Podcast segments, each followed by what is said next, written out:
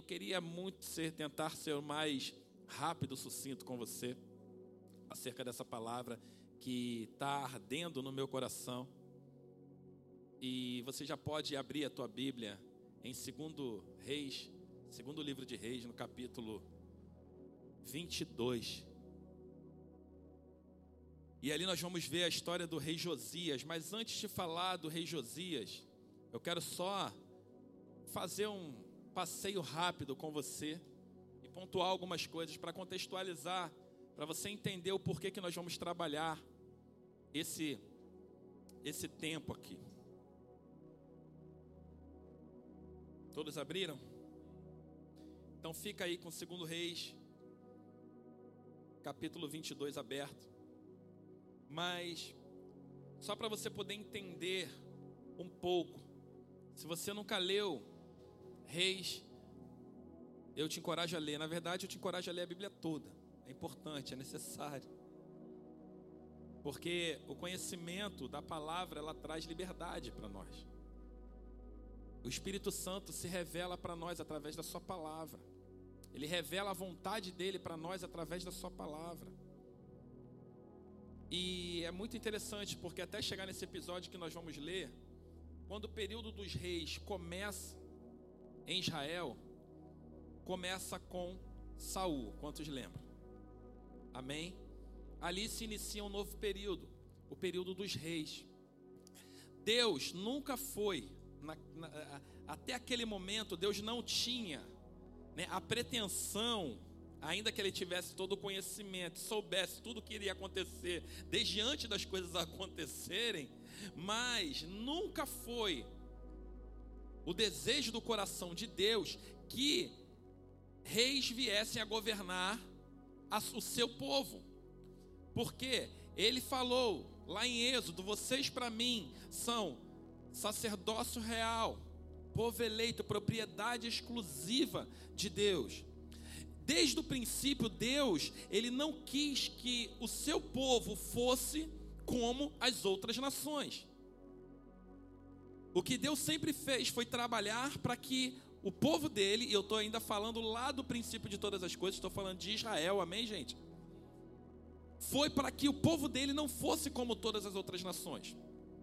Enquanto as outras nações tinham reis, enquanto as outras nações tinham exércitos, é, Deus, o, o povo de Deus até tinha exército, mas não tinha reis.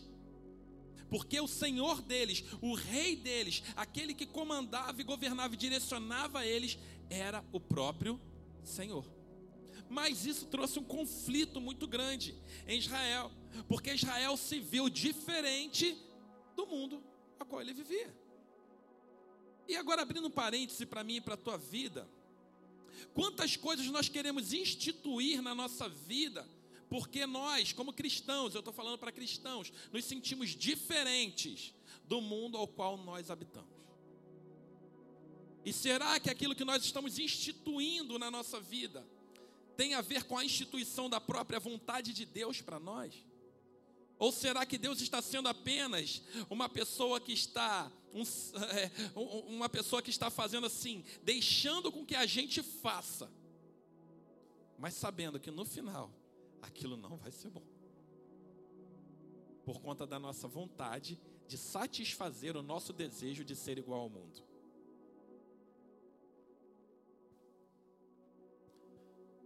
Nós que pertencemos a Cristo, não fomos chamados para ser igual ao mundo, de maneira alguma, mas fomos chamados para sermos iguais a Cristo, como Ele, conforme Ele. Mas esse é um outro ponto que talvez a gente entre. Mas voltando à história, o povo não ficou satisfeito, pediu um rei. Deus deu um rei. Olha só, foi Deus que escolheu Saul, tá? Mas porque o povo pediu. Porque às vezes a gente escolhe, não, Deus não escolheu Saul, não, não, Deus escolheu Saul, ele deu Saul para o povo. Mas o povo estava insistindo. Ele pegou e deu Saul. Ele deu ao povo o objeto da sua afeição. Olha aqui, às vezes nós insistimos tanto para ter as coisas que, que, que Deus não quer que a gente tenha, que Deus dá a gente, o objeto da nossa afeição, e que nos escraviza e nos coloca em lugares muito ruins onde nós não gostaríamos de estar. E depois nós vamos socorro, pedir socorro ao próprio Deus, porque aquilo que nós desejamos não estava de acordo com a vontade dele para nós.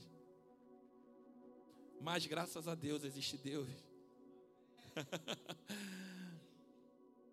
que Ele é um Deus de misericórdia até mil gerações, daqueles que andam nos seus caminhos.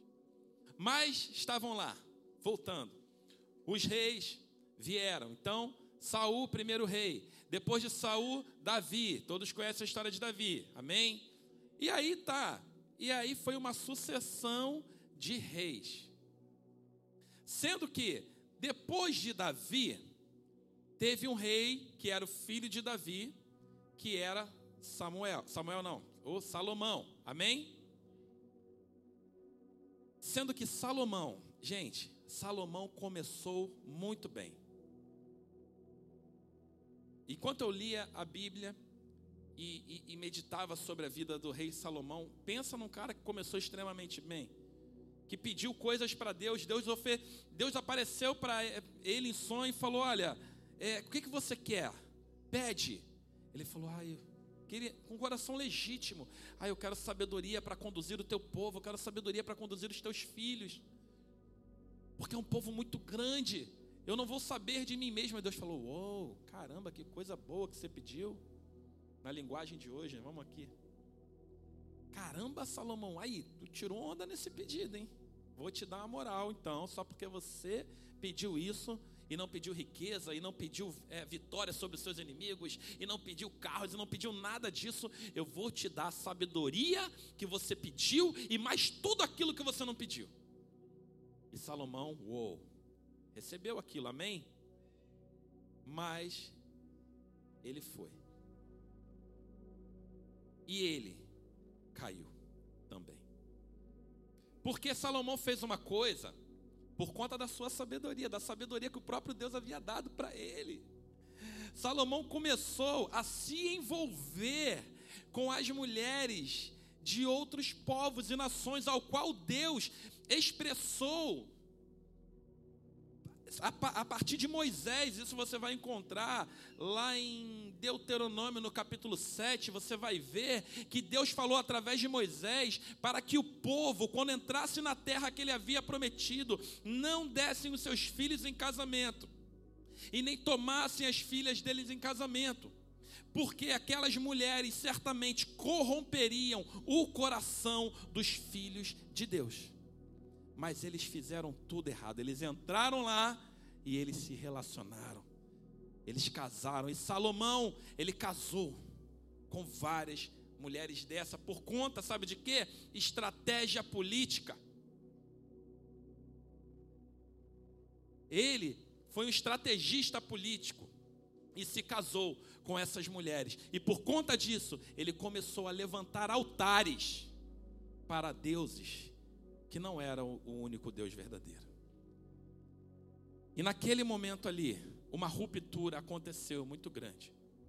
Houve uma quebra no meio, porque Salomão havia uma promessa para Davi que o próprio Deus havia feito: de você eu vou fazer a descendência de Cristo, do Salvador, de você, de Davi. Falou: olha, vai ser a partir de você.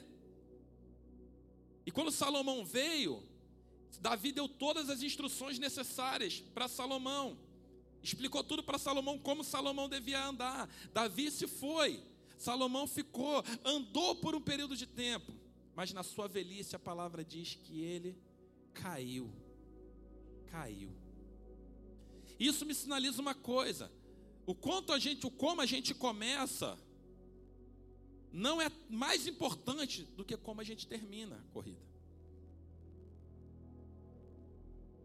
Perseverança é um atributo que deve perseguir a nossa vida. Porque não vai ser fácil. Como não foi fácil para Salomão, ainda cheio de sabedoria, cheio de riqueza, cheio de tudo, não foi fácil para ele, mas era necessário que houvesse perseverança em cumprir tudo conforme Deus havia ordenado.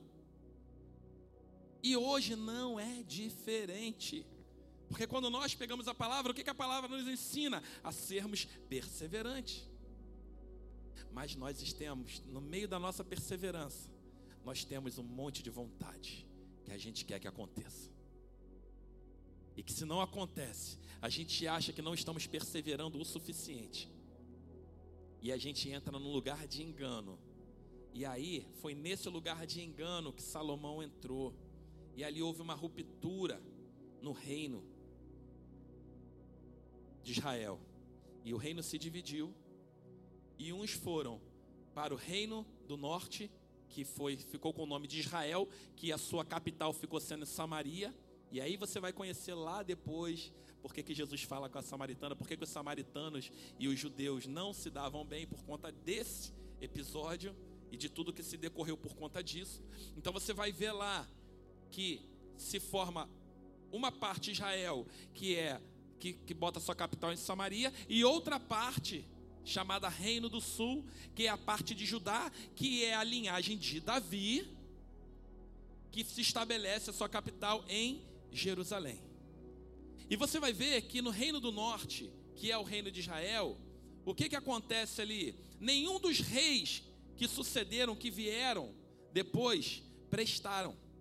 Nenhum deles, não salvou nenhum. Nenhum deles era bom. Nenhum deles fazia o que era correto. Quando você pega a Bíblia, você vai ver, por exemplo, lá em 1 Reis, capítulo 17, quantos aqui já viram a história de Acabe e Jezabel? Pestes. Fizeram tudo o que era mal perante o Senhor. E olha, havia profeta na nação. Elias estava profetizando para o reino do norte. Elias, naquela época, estava lá no reino do norte profetizando para o Israel, profetizando para Acabe, contra Acabe e Jezabel.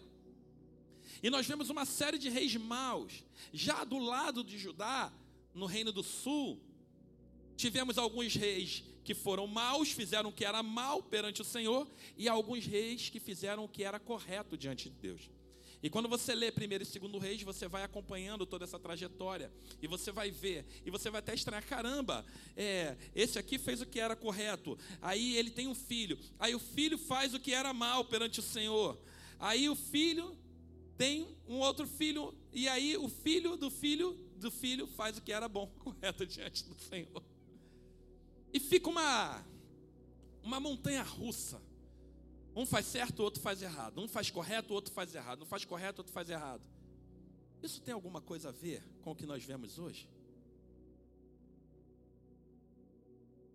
Porque, embora aqueles homens reinavam numa nação, quando nós entregamos a nossa vida para Cristo, segundo Pedro fala que Deus nos constituiu novamente agora rei e sacerdote. De qual domínio? Do domínio aonde você exerce. Aonde você está, você é rei e sacerdote do lugar aonde você anda. Agora, o que basta saber, nós fazemos o que é correto diante do Senhor, nós fazemos o que é mal diante do Senhor. Nós estamos em ascensão ou nós estamos em depressão?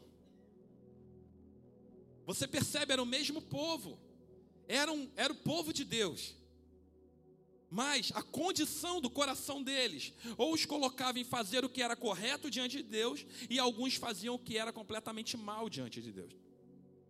E, e realmente, por conta dessa postura, tanto de Judá quanto de Israel, veio juízo sobre o povo, todo o povo, todo o povo. E dentre dessas figuras, já chegando já para um dos últimos reis de Judá, eu quero falar sobre o rei Josias, e está lá em segundo Reis 22. Eu queria que você acompanhasse comigo. E vamos ler aqui, a partir do verso 1. Eu não vou ter, eu queria ler todo o, 20, o 22 e 23, mas não vai dar. Mas acompanha comigo, amém? Você achou aí, né? E diz assim: Josias tinha oito anos quando começou a reinar, e reinou 31 anos em Jerusalém. Sua mãe se chamava Gedida, filha de Adaías de Boscate. Ele fez o que era correto diante do Senhor e seguiu todo o caminho de Davi, seu antepassado, não se desviando dele nem para a direita e nem para a esquerda. No 18º ano do, reina, do seu reinado, o rei mandou o escrivão Safã, filho de Azalias, filho de Mesulão, ele mandou ao templo do Senhor dizendo-lhe: Sobe ao Iquias, o sumo sacerdote, para que contem a prata que se tem trazido para o templo do Senhor, a qual os guardas da entrada têm recebido do povo, e que só a entreguem na mão dos mestres de obras que estão encarregados do templo do Senhor. E que estes deem aos que fazem a obra, aos que estão no templo do Senhor, para consertar os estragos do templo aos carpinteiros, aos construtores, pedreiros, e que comprem madeira e pedras lavradas para consertar o templo. Porém, ninguém prestava conta da prata que lhes era entregue, porque agiam honestamente. Então você vê aqui que ele começou, Josias, esse homem que fez o que era correto diante do Senhor e seguiu todos os caminhos de Davi, seu antepassado. Ele começou a reinar quando ele tinha oito anos. Quando você vai a Crônicas, é, vai falar que ele tinha oito anos, mas quando ele tinha oito anos, oito anos de reinado, então com 16 anos de idade, diz que ele começou a buscar o Senhor. Ele começou a buscar quem era Deus. Ele começou a ter fome e sede de Deus. Com 16 anos, ele começou a ter fome e sede de Deus. De tal maneira que ele começou a, a, a trabalhar e destruir os templos, os altares idólatras. E aí ele também começou a construir, a reconstruir o templo de Deus que estava bagunçado. E aí, quando ele mandou essas coisas para lá, sabe o que, que aconteceu? Essas ofertas, olha, entrega para os pedreiros, para os marceneiros, para os carpinteiros, para todo mundo que faz a obra no templo, entrega para que eles construam, não precisa me prestar conta. Eu confio no que eles estão fazendo. Um jovem, um jovem, com uma responsabilidade enorme nas mãos. E aí, nesse período, Ilquias está lá na construção, o que que ele encontra? O livro da lei. O livro da lei de Moisés. Sabe por que, que ele encontra? O livro da lei estava perdido dentro da casa do próprio Deus. O livro da lei. E eu e você? A lei está perdida dentro da casa do próprio Deus, ao ponto de quando a gente caça, a gente não encontra a lei aqui em operação. Estava perdida lá dentro, perdida, completamente perdida. E o que as acha? E lê. E aí ele se espanta. E aí ele entrega para Safã. Safã lê e se espanta. Aí Safã lê para o rei. Quando Safã lê para o rei, olha a postura do rei. Está lá no verso 11. Quando ouviu a leitura do livro da lei, o rei rasgou as suas vestes.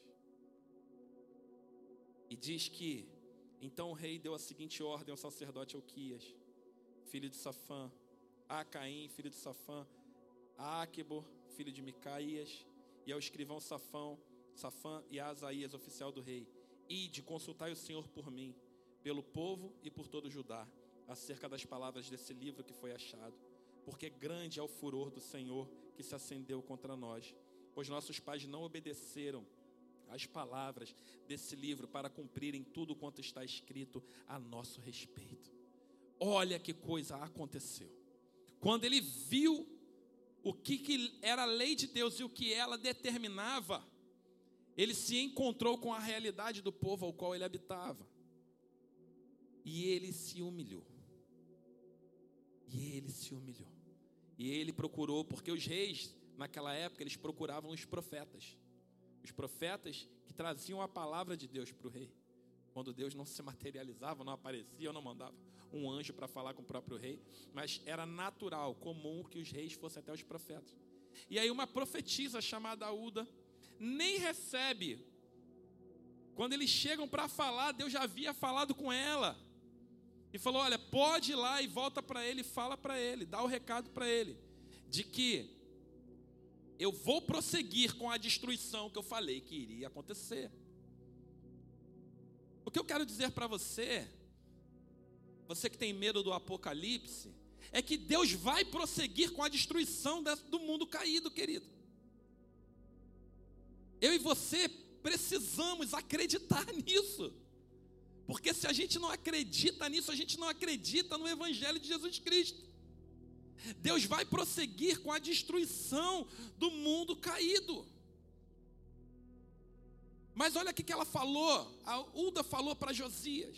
Ela falou, Josias, falou para Josias: diga ao rei, ao enviado, aquele que enviou vocês, diga a ele que isso não vai acontecer no tempo dele. Não vai acontecer com ele, nem com a família dele e nem com os conterrâneos dele. Porque ele se humilhou perante mim.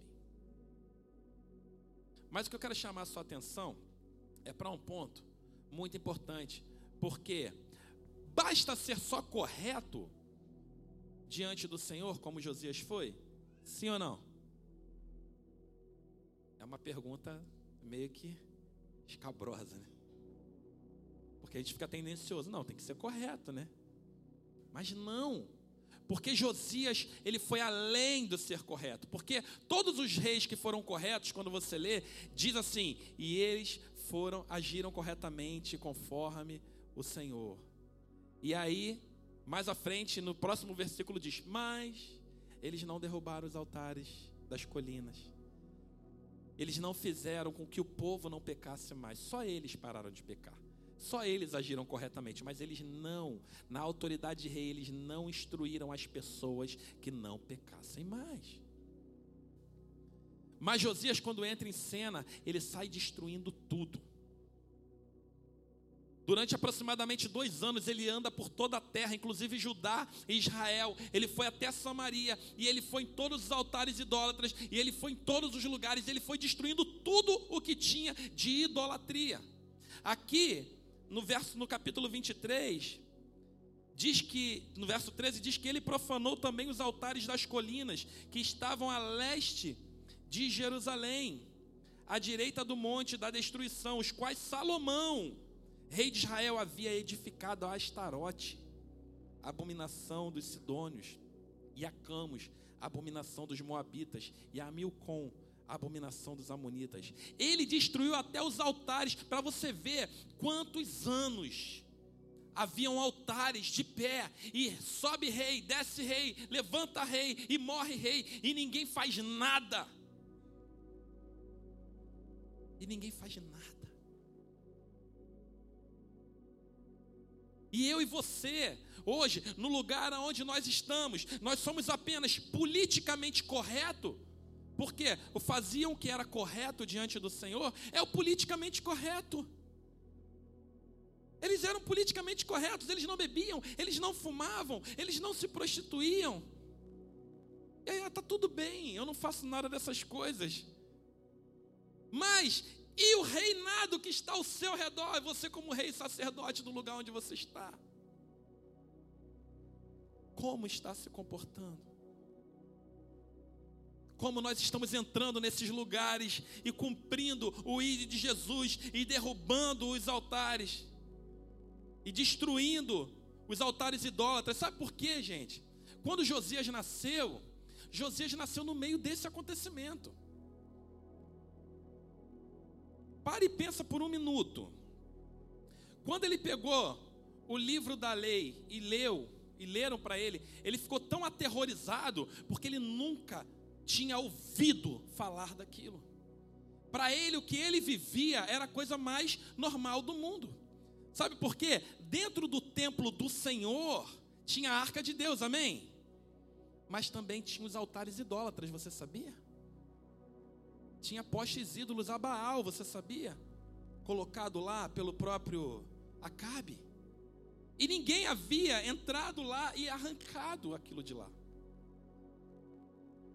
E hoje eu e você somos o templo do Espírito Santo. Eu e você somos o templo do Espírito Santo. Mas como reis e sacerdote, nós precisamos entrar dentro de nós, se é o que é possível, e arrancar todos os altares idólatras que não conferem adoração ao único Deus verdadeiro da nossa vida. Nós precisamos entrar nesse lugar. Nós precisamos deixar que o Espírito vasculhe essas áreas e arranque de nós. Mas, pastor, o Espírito faz o que ele quer sim mas Ele deseja trabalhar em conjunto conosco, querido.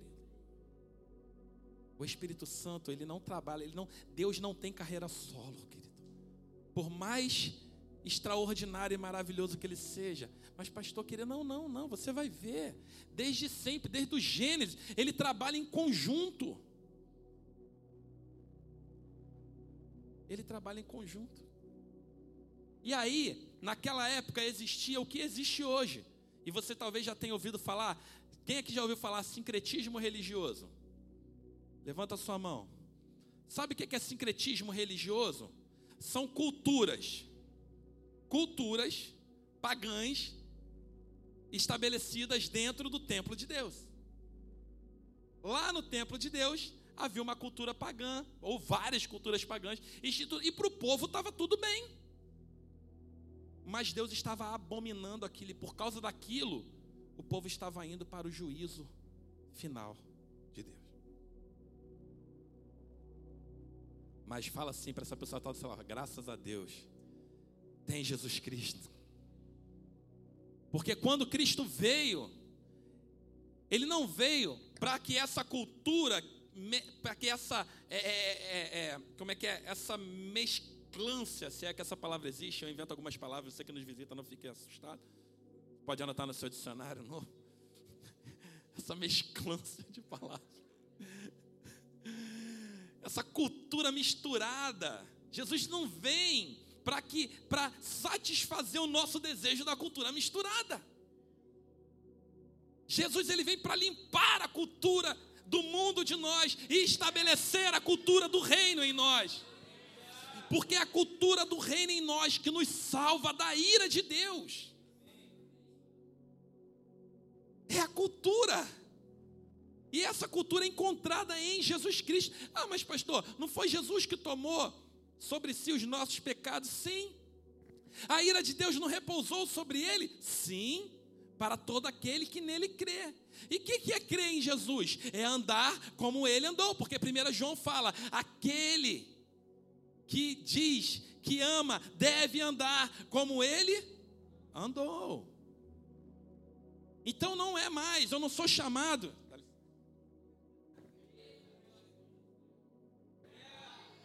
Outro foi só para foto, agora é Eu não sou chamado para andar como eu desejo andar. Eu não sou chamado para pensar como eu desejo pensar. Porque hoje o relativismo dentro da igreja é, cara, vem como você tá, cara, tá tudo bem. Olha que Jesus te aceita sim. Se ele te aceitasse, ele não tinha morrido por você. Se ele te aceitasse dessa forma, ele não precisava ter morrido. Se para você continuar do seu jeito, milindrado, mentiroso, fofoqueiro, ele não tinha morrido por você. Para quê? Não. Porque ele morreu foi para que nós nos transformássemos conforme a imagem dele. Para que nós pudéssemos. Que, ah, mas aí, pastor. Quando você começa a pensar isso, você começa a pensar, cara, eu estou entrando no ambiente do impossível. Mas é lá que Deus habita, é no lugar do impossível, porque Ele é o Deus do impossível. Ele pega as coisas loucas desse mundo para confundir as sábias. Se você está tentando entender Deus dentro da tua sabedoria, você vai terminar tão louco quanto Salomão. Mas se você, como Josias, se levantar, ainda que no final dos tempos, porque o que Josias representa aqui, o paralelo que eu quero fazer com você, é que Josias representa a figura do homem do final dos tempos, que se levanta e vê o que está errado, e medita na lei, e se volta para cá, e busca Deus, e fala: Deus, eu não posso compactuar com isso, isso não vai fazer parte da minha vida e da minha história. E se o Senhor puder, arranca daqueles que estão ao meu redor isso também. Josias é a figura do homem dos últimos dias que está trazendo para nós o entendimento de que não dá para a gente viver mais num sincretismo religioso, adorando a Deus e adorando aos ídolos que nós construímos com as nossas próprias mãos. Eu já falei aqui e repito: todo ídolo será destruído juntamente com seu idólatra. Só há espaço no nosso coração para Deus só para Ele. Mas o que Jesus Cristo veio fazer então, pastor? Ele veio, a palavra fala lá em Filipenses, que ele assumiu a forma de homem. E às vezes a gente pensa, nossa, ele veio se transformar em homem porque, poxa, ele viu quão miserável eu sou. Sim, ele viu. Ele viu que sem ele você não ia conseguir chegar lá. Então, ele abriu mão da sua glória, semelhante ao homem se esvaziou se tornou servo, meu e seu. Olha, que coisa sobrenatural. Mas ele tomou de novo a glória dele. Ele tomou a vida dele de volta.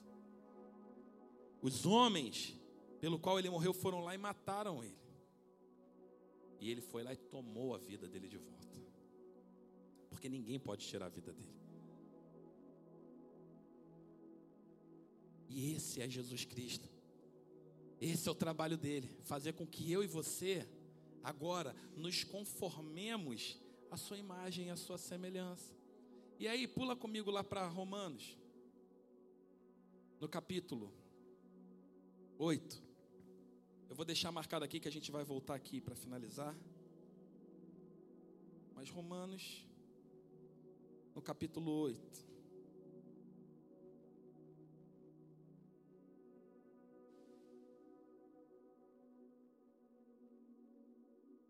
Todos acharam, amém? No verso 28. É um texto que nós gostamos muito, amém? 28, diz assim: Sabemos, fala assim, sabemos. Ah, você não é inocente, querido. Você declarou com a sua boca, sabemos. Sabemos que Deus faz com que todas as coisas concorram para o bem daqueles que amam a Deus, dos que são chamados segundo o seu propósito. Pois os que conheceu por antecipação também os predestinou para serem conformes à imagem de seu filho, a fim de que ele seja o primogênito dentre muitos irmãos. E os predestinou, a eles também chamou, e aos que chamou, a eles também justificou. E aos que justificou, a eles também glorificou. Olha que interessante. Ele começa dizendo: Sabemos que Deus faz com que todas as coisas concorram ou cooperem para o bem daqueles que o amam. Jesus fala lá em João, no capítulo 14, no verso 13, se eu não me engano, que aquele que tem os meus mandamentos e os guarda, esse é o que me ama.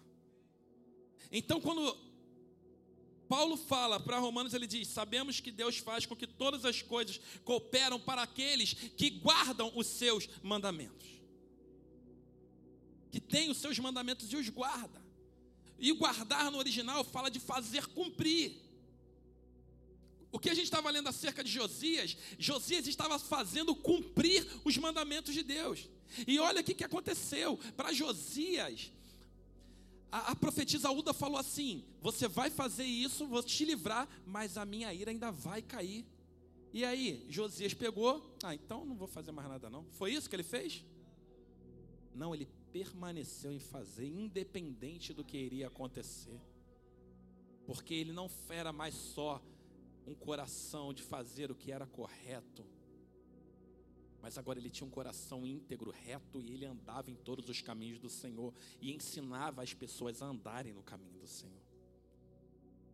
E aí continua Romanos falando: então aquele sabemos com que todas as coisas cooperam para o bem daqueles que o amam, dos que são chamados segundo o seu propósito. E às vezes a gente pensa em propósito, pensa meu propósito para ser um ministro, meu propósito para ser um pastor, meu propósito para ser um profeta. Querido, isso não é propósito, isso é ferramenta de Deus para a igreja. Quando Jesus voltar, isso não vai existir mais, não tem pastor, não tem púlpito, é tudo dele, é ele, a glória é dele. Hoje nós estamos aqui cumprindo né, é, é um ministério que Deus nos deu para esse tempo, mas ele é finito, ele vai acabar. Esse não é o propósito, o propósito é a eternidade. O propósito está lá no final do verso 30 que diz: Os que justificou a estes também glorificou. O propósito é ser glorificado. Mas como eu sou glorificado? Ele diz lá: porque esse que, chamou, que conheceu por antecipação, no verso 29, diz que a estes também predestinou para serem conformes. Querido, eu quero te, te dizer para que, que você foi predestinado, tá? Você foi predestinado para ser conforme à imagem de Jesus. Foi para isso que você foi predestinado para ser conforme à imagem de Jesus. Foi para isso. Agora, conforme no original, vem da palavra sumformos, que são duas palavras no grego juntas. Se você separar, sum fala de soma, a adição, valor elevado, acima, e morfos, né, fala de transformar a imagem de. Então, quando ele fala sejam conformes à imagem de Jesus, de seu filho, ele fala: sejam elevados à grande altura, sejam elevados ao lugar que você se pareça com Jesus. A Bíblia é mentirosa, então, de que é impossível que a gente seja como Jesus era nessa terra, porque é muito difícil. É a cruz. A cruz é abrir mão da sua natureza carnal e das suas vontades humanas e dos seus desejos insanos e das idolatrias que você aplicou no teu coração, que é o templo do Espírito Santo. É você entrar lá com autoridade e falar: sai de mim.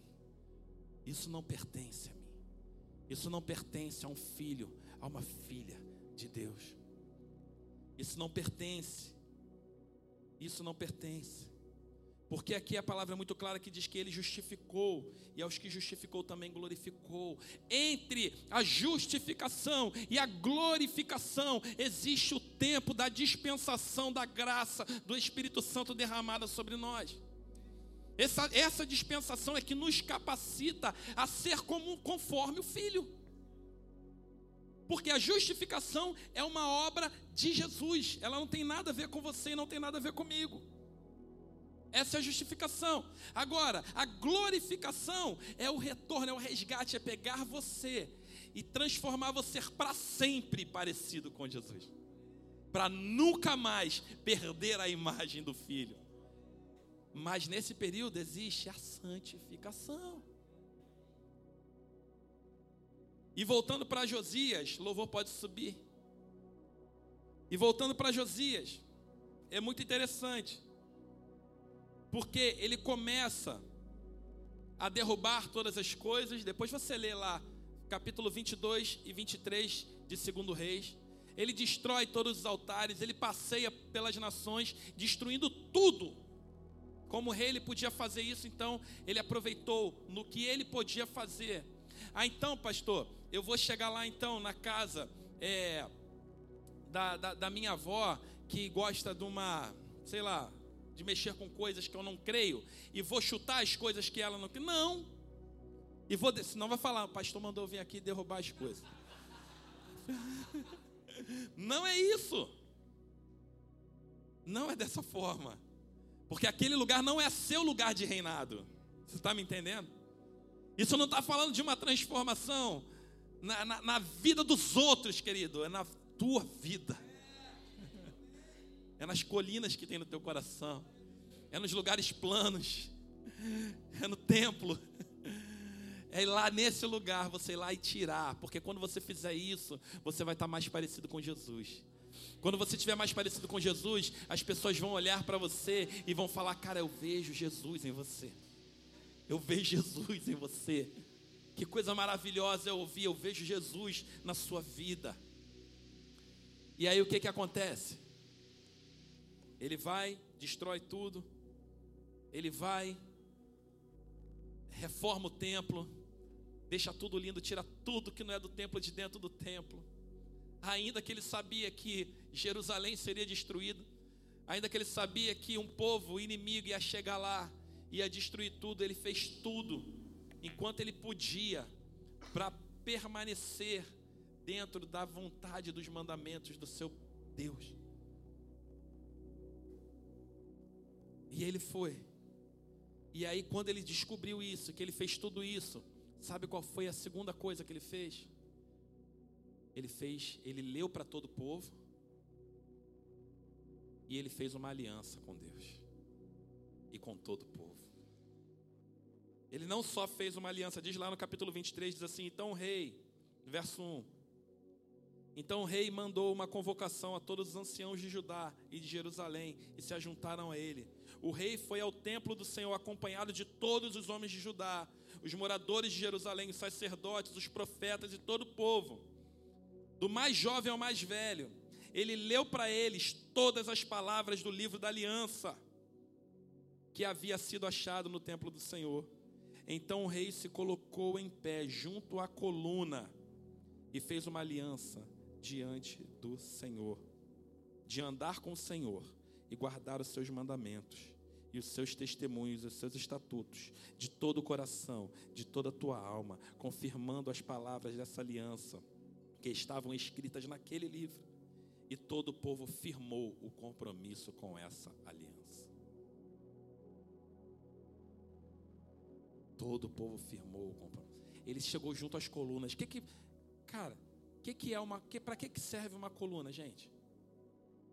Para sustentar. Se arranca uma coluna de um lugar, o que que acontece? Ele agarrou naquilo que sustentava e falou: Deus, é no que sustenta a nossa vida. Eu faço uma aliança contigo. Esse povo renova uma aliança contigo. E eu e você sabemos que o que sustenta a nossa vida é Jesus Cristo, não tem outro. Anos se passaram, um menino nos nasceu, um filho se nos deu, e Ele é o Senhor da nossa vida, e diante dele nós devemos derramar o nosso coração, e diante dele nós devemos entregar a nossa vida não para uma religião, mas entregar a nossa vida para uma consagração, uma devoção e uma salvação uma coluna que irá sustentar a nossa história daqui para o final, porque não se trata em começar bem e andar até a metade da vida bem, mas a minha caminhada com Cristo deve ser uma caminhada de integridade diariamente.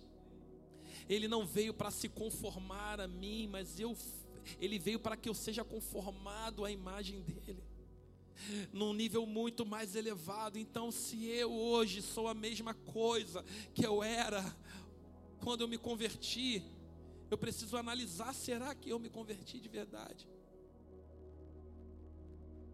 Se na minha vida o fruto que eu dou hoje é o mesmo fruto que eu dava quando eu comecei, será que eu estou frutificando de verdade ou estou só enganado? Isso nós precisamos olhar para dentro de nós. Esses dias eu escutei algo que me chamou muita atenção. Eu fiquei, uou, que, que maneiro. A pregadora falou aqui, falando sobre fruto do Espírito, né? E eu compactuo com ela do mesmo pensamento, porque a palavra fala do fruto do Espírito e de nove manifestações desse fruto. É um fruto com nove manifestações diferentes que deve haver na vida da nova criatura. Porque se você é nova criatura, o apóstolo Paulo fala que as coisas velhas e tudo se fez novo. E aí, ela compara uma tangerina, que ela foi na casa de uma amiga, e aí ela viu uma tangerina de plástico, bonitona, em cima da, da geladeira. E aí, mas ela não sabia que era de plástico. E ela foi com maior vontade e catou aquela tangerina. Quando ela pegou a tangerina na mão, ela, caraca, é de plástico. ela contando testemunho, né? Caraca, de plástico. Aí o que, que ela fez? Aí ela frustrada, a amiga dela falou: Você quer a tangerina de verdade? Ela sim, ela foi, pegou a tangerina de verdade, deu para ela, estava geladinha, ela disse que estava calor naquele dia. Ela rasgou a tangerina, abriu a tangerina, tirou os gomos, e aí naquele momento o Espírito Santo falou com ela sobre isso, fruto, e sobre os gomos, e sobre algo muito que eu achei muito profundo. E eu gostaria de compartilhar. Quando você parte uma tangerina, que que fica na sua mão? O cheiro da tangerina. O cheiro da tangerina. Você pode lavar a tua mão. Quem aqui, né? Eu particularmente nem gosto de descascar a tangerina. Ainda mais aquela que é coladinha a casca, porque tem que meter o dedo puxar. Tu lava a mão com sabão, pode passar o melhor sabão, tu cheira, cheira tangerina. O cheiro fica impregnado. Palavra fala que nós somos o bom perfume de Cristo. Nós exalamos um cheiro de vida. Mas precisa ser partido, querido. Precisa ser partido. Para que os gomos sejam vistos. Senão, nós vamos ser como aquela tangerina bonitinha, enfeitada. E ao invés de nós sermos conforme a imagem de Jesus, nós só estamos performando e sendo uma performance, temos roupa de crente, temos cara de crente, andamos como crente, falamos crentez. Temos todo o vocabulário Shalom, Adonai, paz do Senhor. Oh, glória a Deus, aleluia. Fazemos um walk cristão. Não, não manda isso. Está proibido.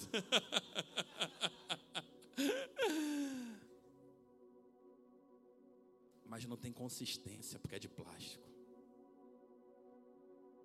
É plástico. É plástico. Eu e você não somos crentes de plástico. Não somos enfeites de igreja. Nós não somos, não, não estamos aqui hoje e nas quintas-feiras para enfeitar esse lugar. Para falar, nossa, que igreja bonita, que igreja cheia. Caramba, que legal. Uh, glória a Deus, casa cheia. Mas o que, que adianta se formos tudo tangerina de plástico?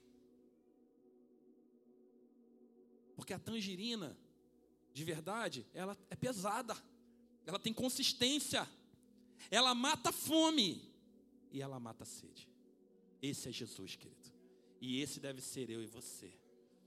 Esse deve ser eu e você. Nós fomos chamados para ser sal e luz nessa terra.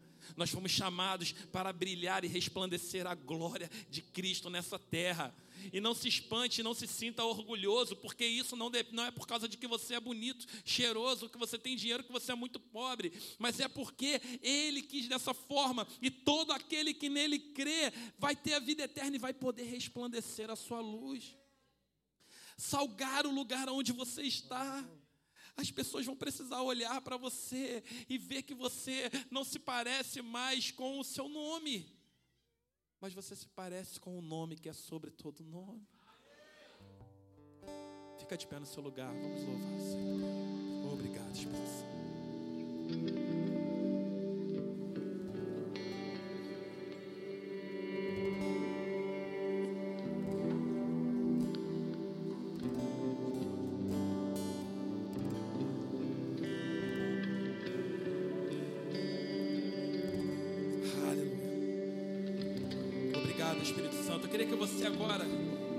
Desconectasse do que o Espírito Santo começou a fazer nessa noite.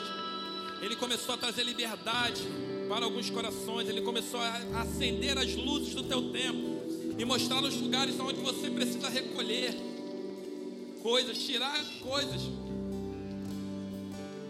a fazer a limpeza, a varredura. Isso fala de arrependimento, humilhação, constrangimento diante do Senhor. Ainda há tempo, querido, entre a justificação e a glorificação, existe dispensação da graça sobre as nossas vidas e nós podemos a Ele, no tempo oportuno, buscar a Tua presença e clamar: Senhor Jesus, vem na minha vida, Senhor Jesus, limpa-me, purifica-me, restaura-me, me torna, Senhor, me dá a oportunidade mais uma vez de ser a Sua imagem conforme a Sua semelhança. Eu preciso de Ti, você pode declarar isso e dizer: Senhor, eu preciso.